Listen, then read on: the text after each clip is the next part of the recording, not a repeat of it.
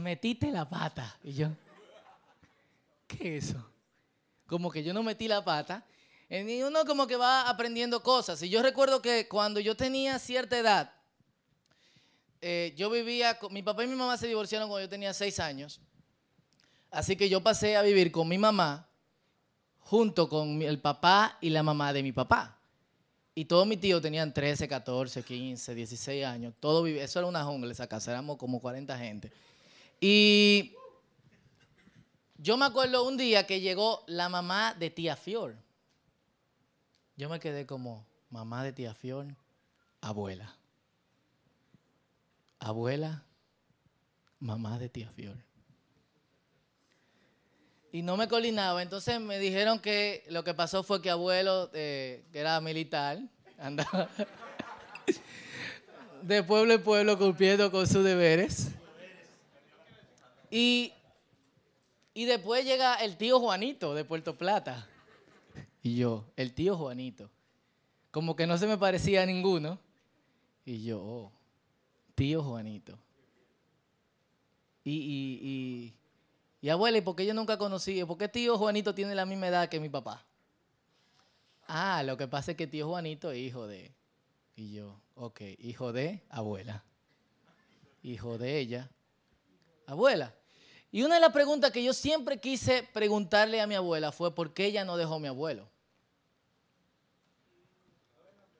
Ella sabía realmente que el tipo le había pegado su par de cuernos eh, y si hubiésemos hecho un análisis geográfico de todos los sitios donde cumplió su servicio militar a cabalidad en la época de Trujillo y años aledaños, hubiésemos descubierto más tíos. Pero es como un momento confuso porque tú entiendes como que el matrimonio es un asunto como que ¡ah! yo siempre veía a mi abuelo y a mi abuela juntos, así que yo no entendía cómo mi abuela tenía poder de transportarse ni nada por el estilo. Pero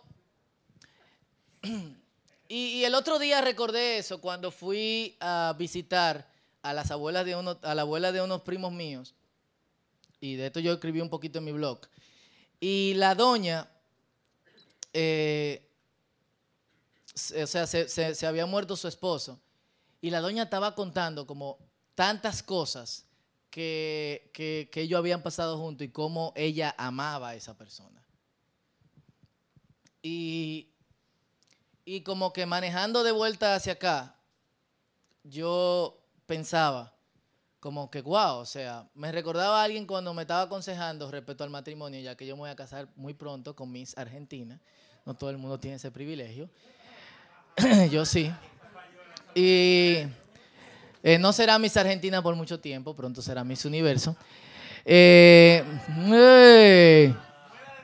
y, yo me devolví, recordaba las palabras de alguien que me decía, el matrimonio es sobre sexo y dinero. Cuando hay problemas de sexo, hay problemas de amor, de, de dinero. Todavía no estamos casados, aguántate, no estoy contando nuestras intimidades. Cuando hay problemas de dinero y cuando la cosa no está funcionando bien, Entonces, hay problemas. Él lo dijo, él está casado. ¿Qué? Yo te lo cuento. Wow, es increíble comparando como cuáles son nuestros problemas. A, yo consideré que mi abuela amaba a mi abuelo incondicionalmente. Yo consideré que esta señora amaba a este don incondicionalmente. Oigan, los problemas del matrimonio no son de amor. son de sexo y dinero. Así que vaya consiguiendo cuarto y leyendo libros. ¿Está jodón esto? Eh. Y para nosotros, donde ya como que lo que Dios creó para que fuese la plenitud del amor, solamente se basa en sexo y dinero, lo que debía ser la práctica de amor condicional, y no estoy diciendo que nadie se ame incondicionalmente, pero por más incondicionalmente que usted se ame, hay cosas que faltan en algún momento. Como que no podemos imaginarnos realmente cómo es el amor incondicional.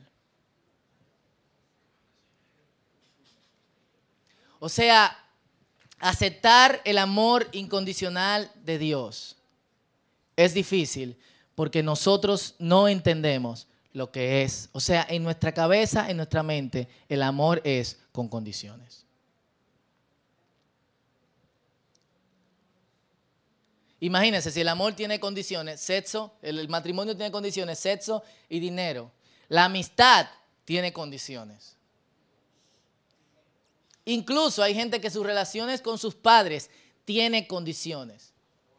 Entonces es difícil pensar que Dios no perdona una y otra vez o que Dios mandó a su hijo para algo. Muy difícil.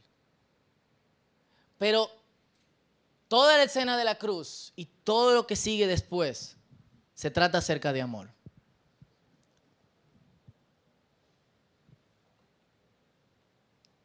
Es eso. Y yo recuerdo las escenas que, una cosa que, que, siempre ha quedado grabado en mi cabeza. Es como si en el momento en que Jesucristo es arrestado, todos salieron.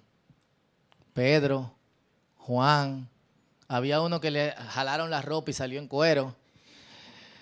Eh, todos.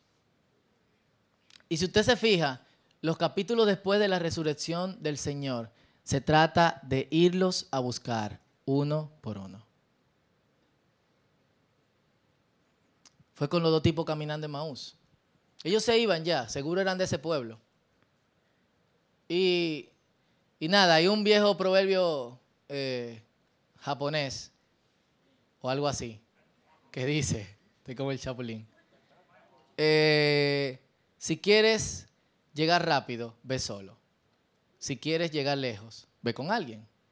Así que estos tipos decidieron ir lejos con alguien. Y había más gente en el camino y un loco estaba oyendo lo que lo que ellos estaban comentando y se le acercó y le dice, eh, ¿de qué te hablan?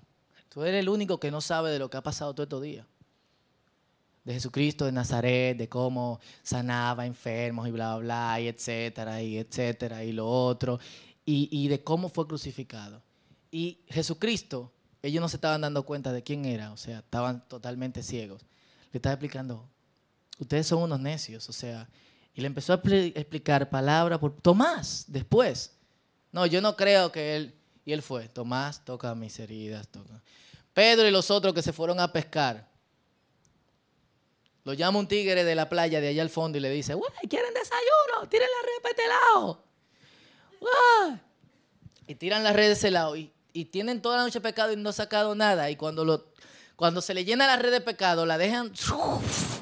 Y Pedro nada desnudo hacia la orilla porque se da cuenta que es el Señor. Uno por uno lo recogió. Acá, eso es amor incondicional.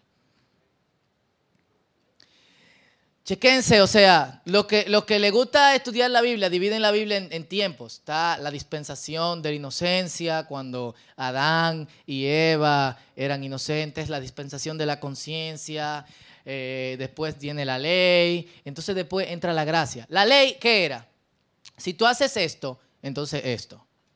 Y si tú haces esto, esto. Y los pasajes que entendemos de Dios en el momento, en, el tiempo de Éxodo, cuando la gente pecaba, ¿qué pasaba? Se abría la tierra, caían rayos. Lo apedreaban a la gente con tu familia y lo quemaban porque habían violado la ley. Y Jesucristo, en vez de salir y buscarlo uno por uno, Pedro, me negaste. Tomás, dudaste. Fatality. Get over here. Fue a buscarlos uno por uno. Uno por uno. ¿Cuál es la intención de Dios con Jesucristo? Yo creo que abramos nuestras Biblias en Efesios capítulo 1.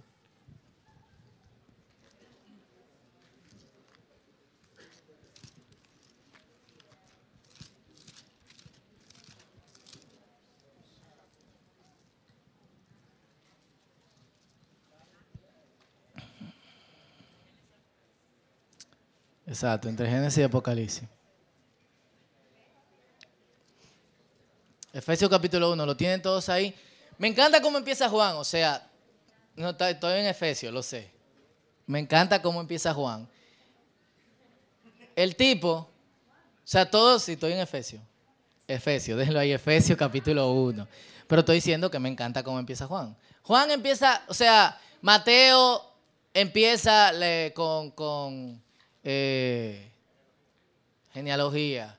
Lucas empieza con la historia del ángel, etc. Marcos empieza ya en el tiempo del ministerio de, Jesucristo. Juan empieza como comparando su primer capítulo con el primer capítulo de Génesis. Dice, en el principio era el, eh, en el principio era eh, el, en el principio el, Génesis capítulo 1, versículo 1. En el principio el Señor creó los cielos y la tierra. Y la tierra estaba desordenada y vacía. Juan capítulo 1, versículo 1 dice, en el principio era el verbo. Y el verbo era con Dios. Y el verbo era Dios. Todas las cosas por Él fueron hechas. Y sin Él nada de lo que ha sido hecho fue hecho. Es como que Efesios empiezan de una forma similar, comparando el propósito de lo que Cristo vino a hacer en la tierra, con, hablando desde la creación y desde el principio del mundo. Uno, cree que esta historia es de, de hace dos mil años. Es una historia de, de la existencia de toda la tierra. dice Pablo, versículo 3, alabado sea Dios, Padre de nuestro Señor Jesucristo que nos ha bendecido en las regiones celestiales con toda bendición espiritual en Cristo. Dios nos escogió en Él antes de la creación del mundo para que seamos santos y sin mancha delante de Él. Punto. En amor. Nos predestinó para ser adoptados como qué? Hijos suyos.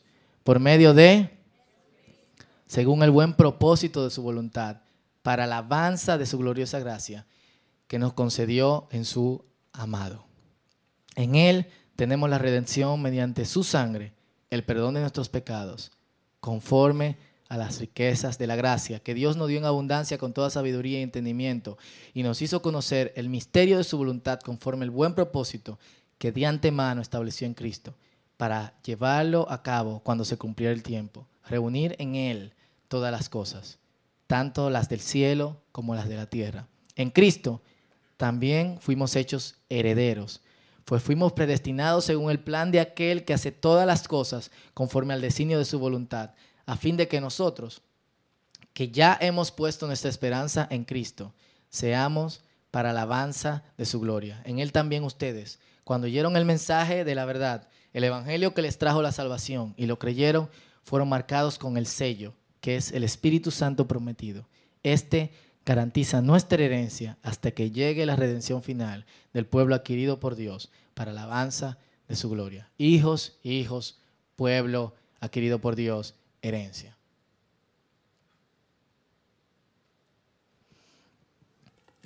A mí me tomó años entender lo que era la gracia de Dios. Y para tú entender la gracia de Dios, tienes que entender y aceptar el amor de Dios uno se mira por dentro. Cuando hablamos del perdón y decíamos que, teníamos hace par de semanas, que uno se había pasado toda la vida perdonándose a uno mismo, amando al pecado, al pecador y odiando el pecado. Pero llega un momento en que uno se harta de la misma cosa.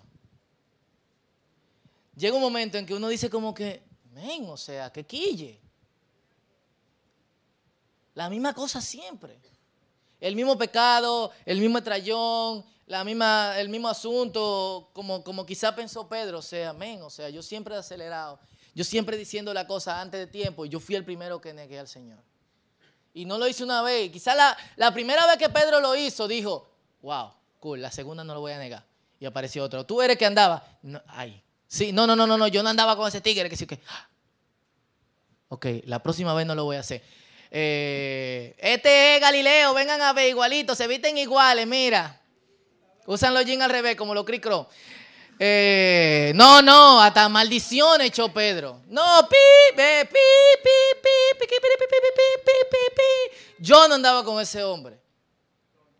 Y uno a veces, o sea, la Biblia dice que cuando pecamos es como si estuviésemos negando su perdón. Es como si estuviésemos diciendo, yo no quiero recibir eso. Nosotros somos semejantes a Pedro.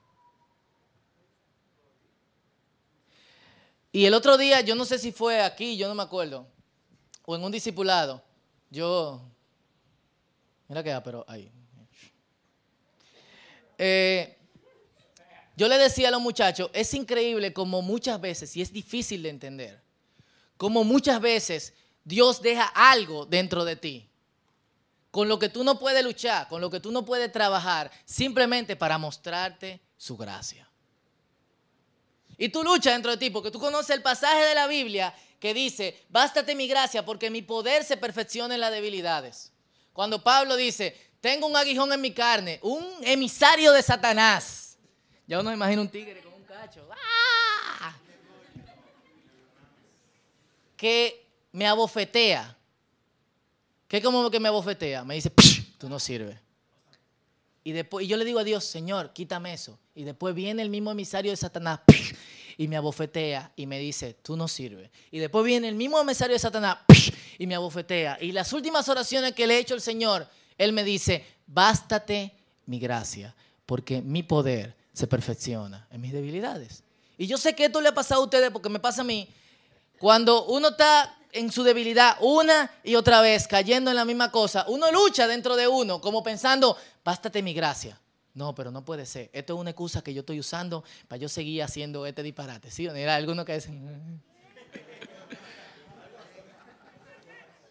Y uno cuando, cuando va y se arrodilla al Señor, ya es como que, Señor, otra vez ante ti, en humilde oración. Es como que una y otra vez. Una y otra vez. Una y otra vez. Y realmente Dios nos está diciendo, bástate mi gracia. Y el problema de entender la gracia de Dios es que primero no hemos entendido su amor incondicional.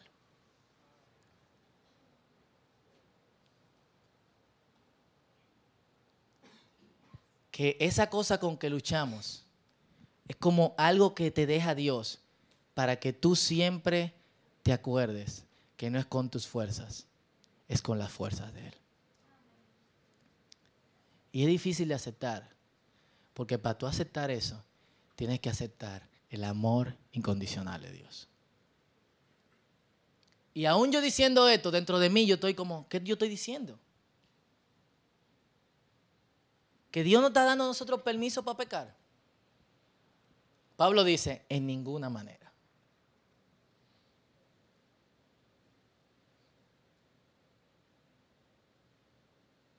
Pero realmente, dentro de nosotros, tenemos lo que, que, entender que realmente es amor. A veces entendemos que el problema con Dios, imaginémonos la relación de Dios como un matrimonio.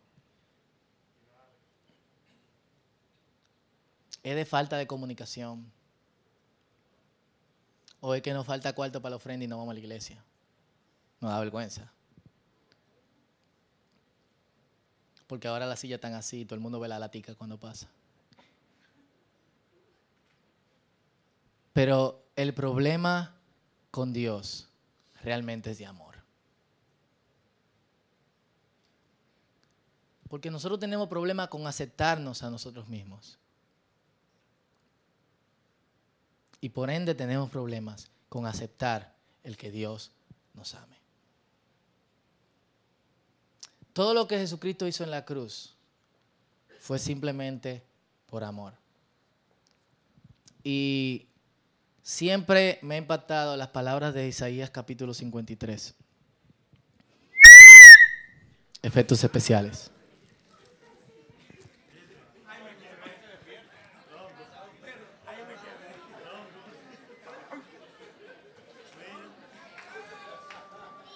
Le gustó, ¿eh? Dice, ¿quién ha creído nuestro mensaje y a quién se le ha revelado el poder del Señor? Creció en su presencia como vástago tierno. Como raíz de tierra seca, no había en él belleza ni majestad alguna. Su aspecto no era atractivo y nada en su apariencia lo hacía, etcétera, etcétera, etcétera. Y una de las partes que más impacta es que dice, como cordero fue llevado al matadero y como oveja delante de sus trasquiladores. No dijo nada y no profirió palabra. Y que fue duro para él. Sí. Que en un momento él quiso decirle a Dios, quítame esto. Esto es sumamente duro. Y me gusta, el otro día estábamos viendo The Passion con habichuela con dulce. Que más pero que con palomita. Y mientras el tipo oraba a Jesucristo y decía, Señor, si es posible, quita esta copa de mí. Apareció el tentador y le decía, ¿quién tú eres? ¿Tú crees que lo que tú estás haciendo ahora es una carga para un hombre?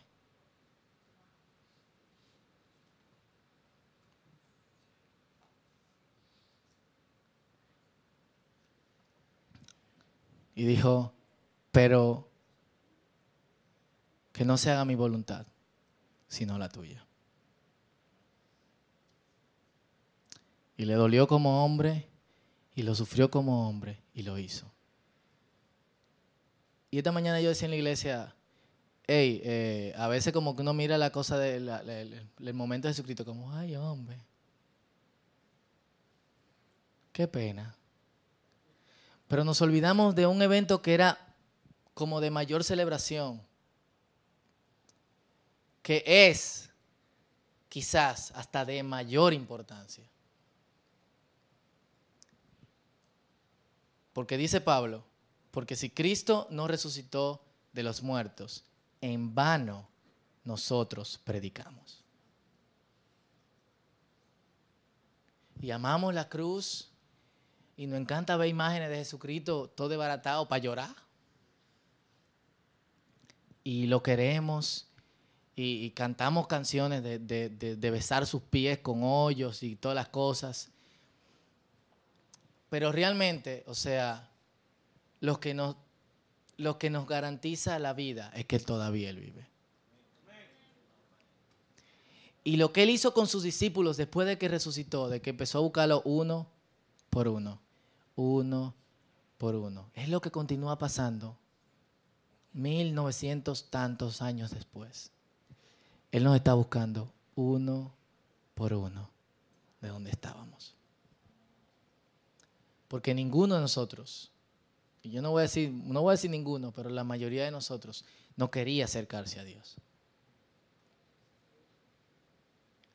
Y de repente un día caímos en la trampa. En una trampa de empezar a conocer su amor incondicional. Y todo lo que él hizo fue para que nosotros pudiésemos ser llamados hijos de Dios. Y yo estoy como un caso repetido con eso todo estos días. Esa es tu identidad. Eso es lo que eres. Y eso es lo que se tienta cada vez que tú pecas, cada vez que tú te caes, cada vez que tú se te hace imposible en tu mente aceptar la gracia de Dios. Falta de identidad fue lo que hizo que esos dos tipos se fueran camino de Maús. Falta de identidad fue lo que hizo que Pedro volviese a pescar. Pero el Señor sabía lo que, era, lo que ellos eran y, y lo buscó. Y si leemos cada una de las cartas de, los, de los apóstoles, Cristo murió para que tú seas llamado hijo de Dios. No solamente para que tú tengas vida eterna, sino para que tú puedas experimentar el amor del Padre.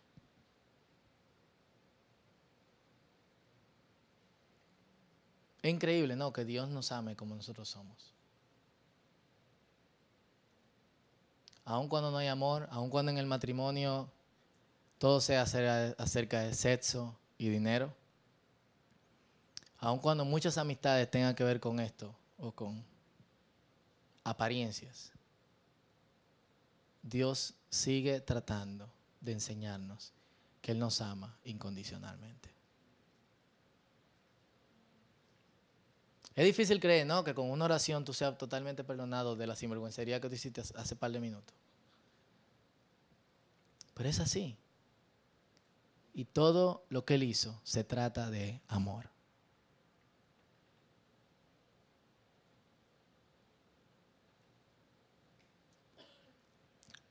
Y en esta noche,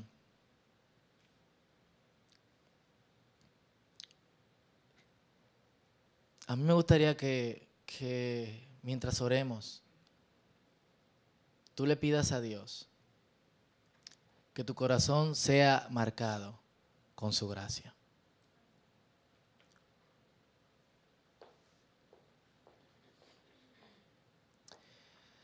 Que tú sepas que no hay cosa que tú puedas hacer para ganar el amor de Dios, porque ya tú te lo ganaste. Es un regalo.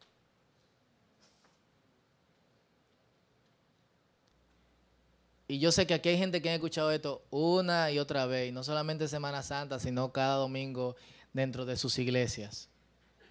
Pero toma años aceptar la gracia de Dios. Años.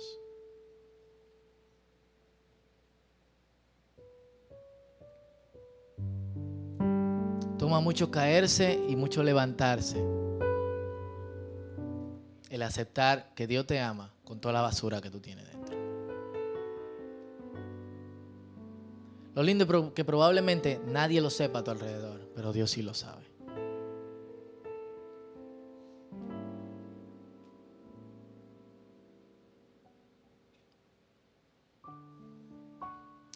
Y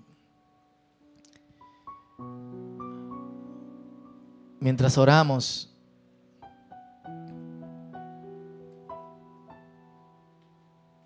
vamos a pedirle a Dios que su espíritu sople sobre nosotros y nos haga entender su gracia, su amor.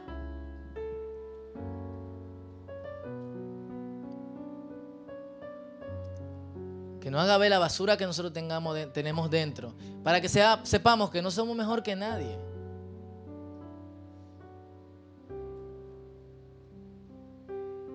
Si Jesucristo dice no juzguen para que no sean juzgados, es simplemente porque en cualquier momento todo lo que está dentro de nosotros puede ser conocido, sabido y voceado en las azoteas, como dice en la palabra.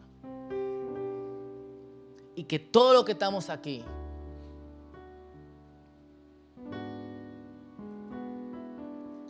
incluso aquellos que tú piensas que qué caray hace este tigre en una iglesia, estamos en búsqueda de conocer la gracia de Dios no de obtenerla, ya la tenemos. Y se acepta por fe. Por eso Pablo en el libro de Romanos enfatiza una y otra vez sobre la fe. Y es que basta fe para creer que Dios nos ama como somos y sin que hagamos absolutamente nada. ¿Cuáles son nuestras luchas muchas veces? Es que no podemos con la carga. Es que nosotros llegamos a un punto donde somos sinceros con nosotros mismos y decimos, queremos una relación con Dios. Yo quiero, pero por otro lado tú dices, ya yo no puedo. Puede ser que Dios te harto ya.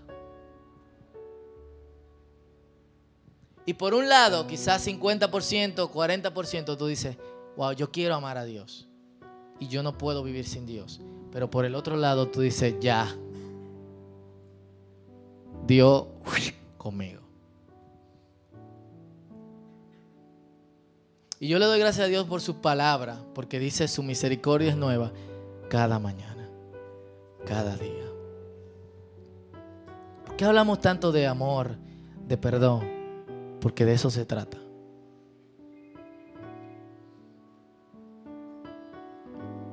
Una vez yo leyendo lo de Juan capítulo 21, el reencuentro, de Cristo con Pedro, yo lloraba. Porque imaginarse como que en un momento de tanta desesperación, alguien que no solamente no estuvo contigo, sino también te negó, tú puedas amarlo. Y no solamente eso, sino retribuirle lo que él entendió que perdió. Y eso es lo que Dios hace. Retribuye lo que nosotros en nuestra cabeza entendimos que perdimos, pero que siempre tuvimos. No hay nada que puedas hacer para ganarte el amor de Dios, porque es un regalo. Y oremos para que su Espíritu nos ayude a entender su gracia. Ni siquiera para que su Espíritu nos ayude a que, a que nuestros pecados los sobrepasemos. Esto es muy difícil de entender, pero realmente Dios deja cosas en tu vida con las que tú no puedes para que tú entiendas su gracia. Ora para que puedas entender la gracia de Dios.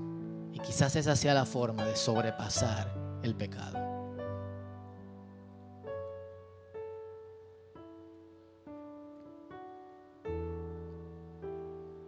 Así que yo quiero que inclinemos nuestros rostros cerremos nuestros ojos. Y si no quieres cerrar tus ojos y tú privas en rebelde way, yo te voy a pedir que por respeto y educación lo hagas.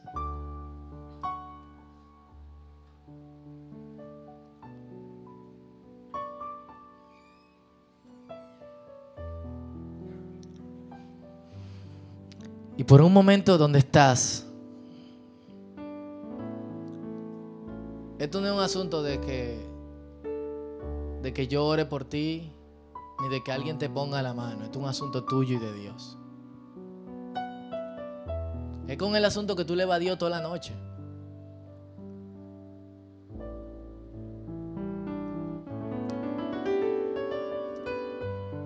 Yo quiero que le pidas a Dios que por su espíritu tú puedas entender su gracia.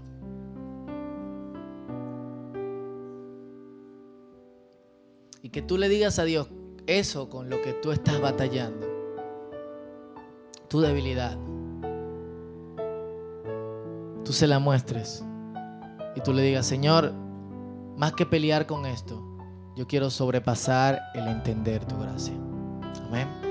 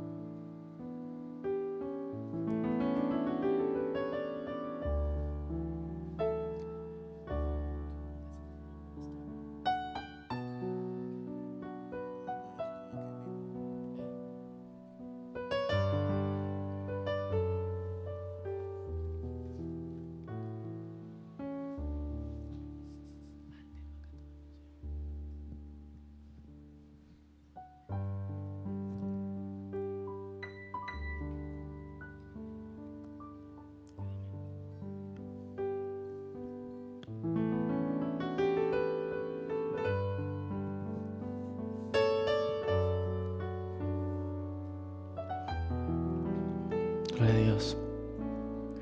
Señor, estamos todos aquí pidiendo por, por entender tu gracia y tu amor. Y es irónico como celebramos y, y apartamos una fecha para algo que, que ni siquiera sabemos qué es.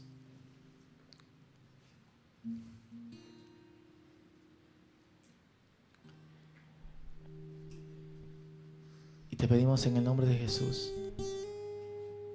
que por tu Espíritu Santo, Señor, podamos entender tu gracia y tu amor.